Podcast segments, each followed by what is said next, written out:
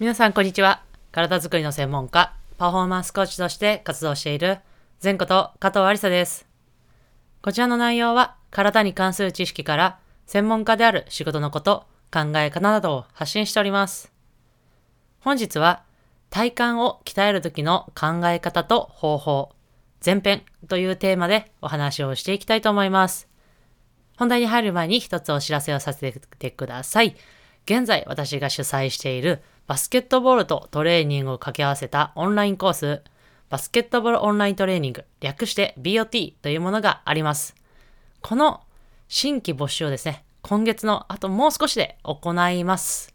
その新規募集をですね、他の方よりも早く、そして特典付きでお知らせをもらえるウェイティングリストの登録を現在受け付けております。このウェイティングリストの登録もあと少しで終わってしまいます、終わってしまいますので、ぜひお早めに、えー概要欄のリンクからチェックしてご登録ください。そしてもう一つ、その BOT の中にもある体を安全に効率的に動かす動きのスキルを特化して学べるムーブメントトレーニング全道場のウェイティングリストも合わせて登録を受け付けております。こちらの募集はおそらく2月頃になっていきますと思いますので、こちらも合わせてチェックしてください。はい。という形で本題に入る前にですね、え今週末、ダブルリーグのリーグ戦、えー現在私が所属しているデンソーアイリスの試合が行われる予定でしたが、ちょっとですね、あの現在もう、えー世間を騒がせている新型コロナウイルスの、え影響によって、え私たちの、え関連する試合は中止となってしまいました。詳細はですね、ダブルリーグのホームページからぜひチェックしてみてください。はい、という形で本日はですね、あのーあ、今週は試合はありませんが、まだあの選手たち、そしてチームはですね、え練習、次の試合に向けて取り組んでおりますので、ぜひ引き続き応援していただけたら嬉しいです。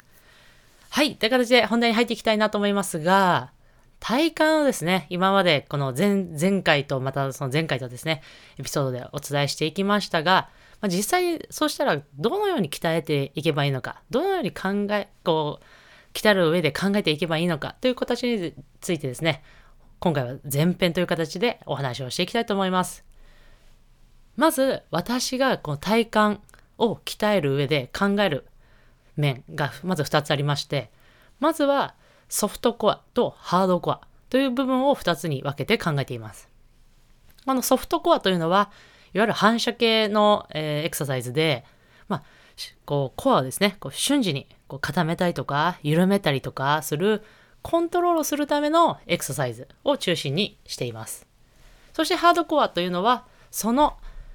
こう、瞬時に固めたりとか、緩めたりするコントロールですね。より強く、ハードに使ったり、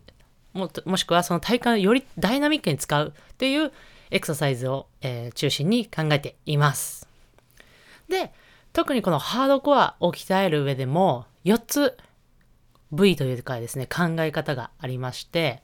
まずは、コアといってもですね、こう、いろんなこう構造があって、いろんな筋肉があるっていう形をですね、前前回の、えーエピソードでもお話ししましたが、4つの、えー枠で私は考えております。1つ目が、アンテリアコア。要は、前側の筋肉ですね。要は、腹筋群とか、そちらの方の、えー筋肉を鍛えるためのコア。そして、バック。いわゆる脊柱起立筋だったりとか、後ろの部分の体幹部分を鍛えるためのエクササイズ。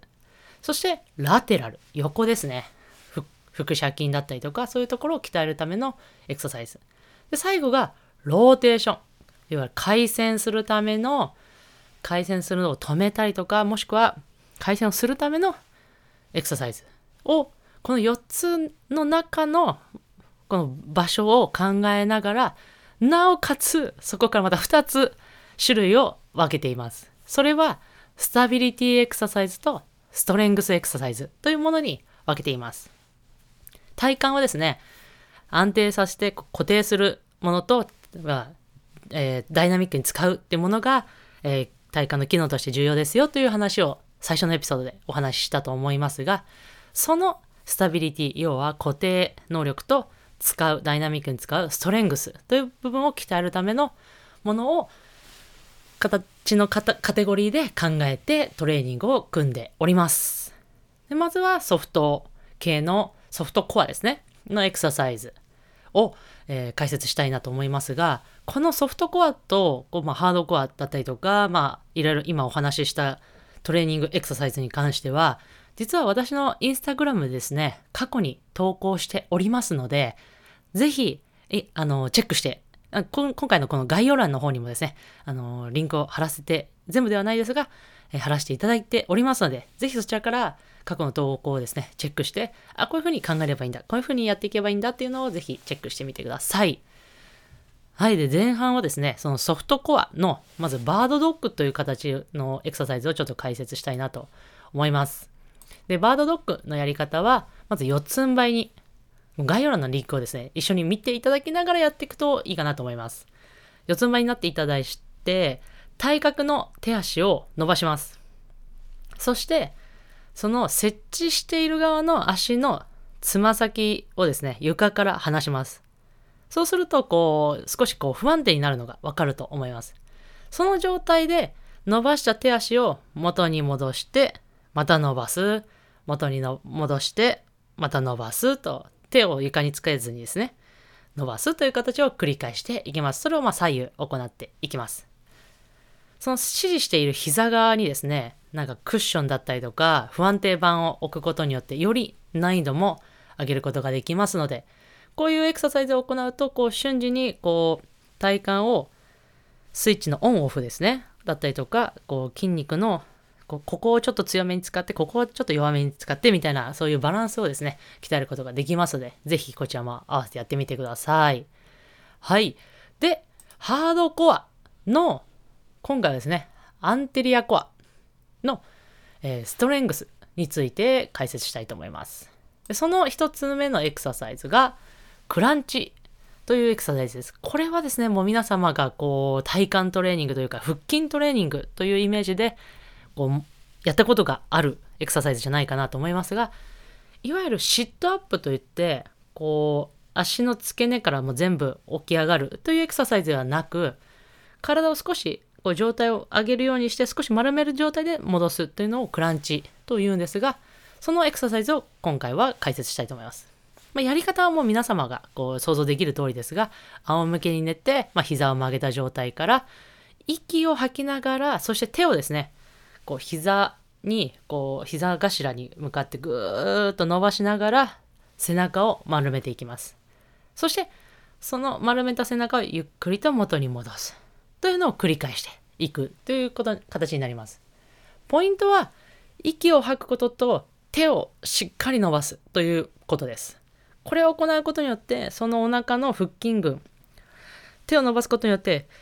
その前側のアンテリアコアもそうですし、腹斜筋もですね、実は一緒に使うことができますので、ぜひこの息を吐いて手をしっかり伸ばすというポイントを意識しながらやってみてください。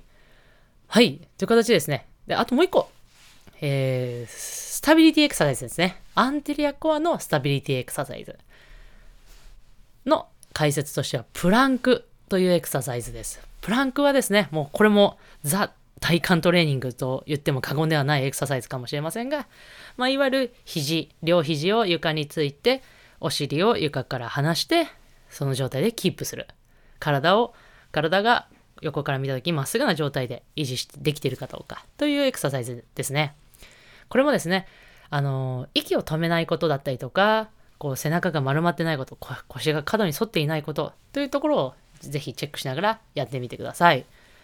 はい。という形ですね、本日は私の考える体幹のこう鍛える種類、そしてその考え方をついて、えー、解説させていただきました。まとめると、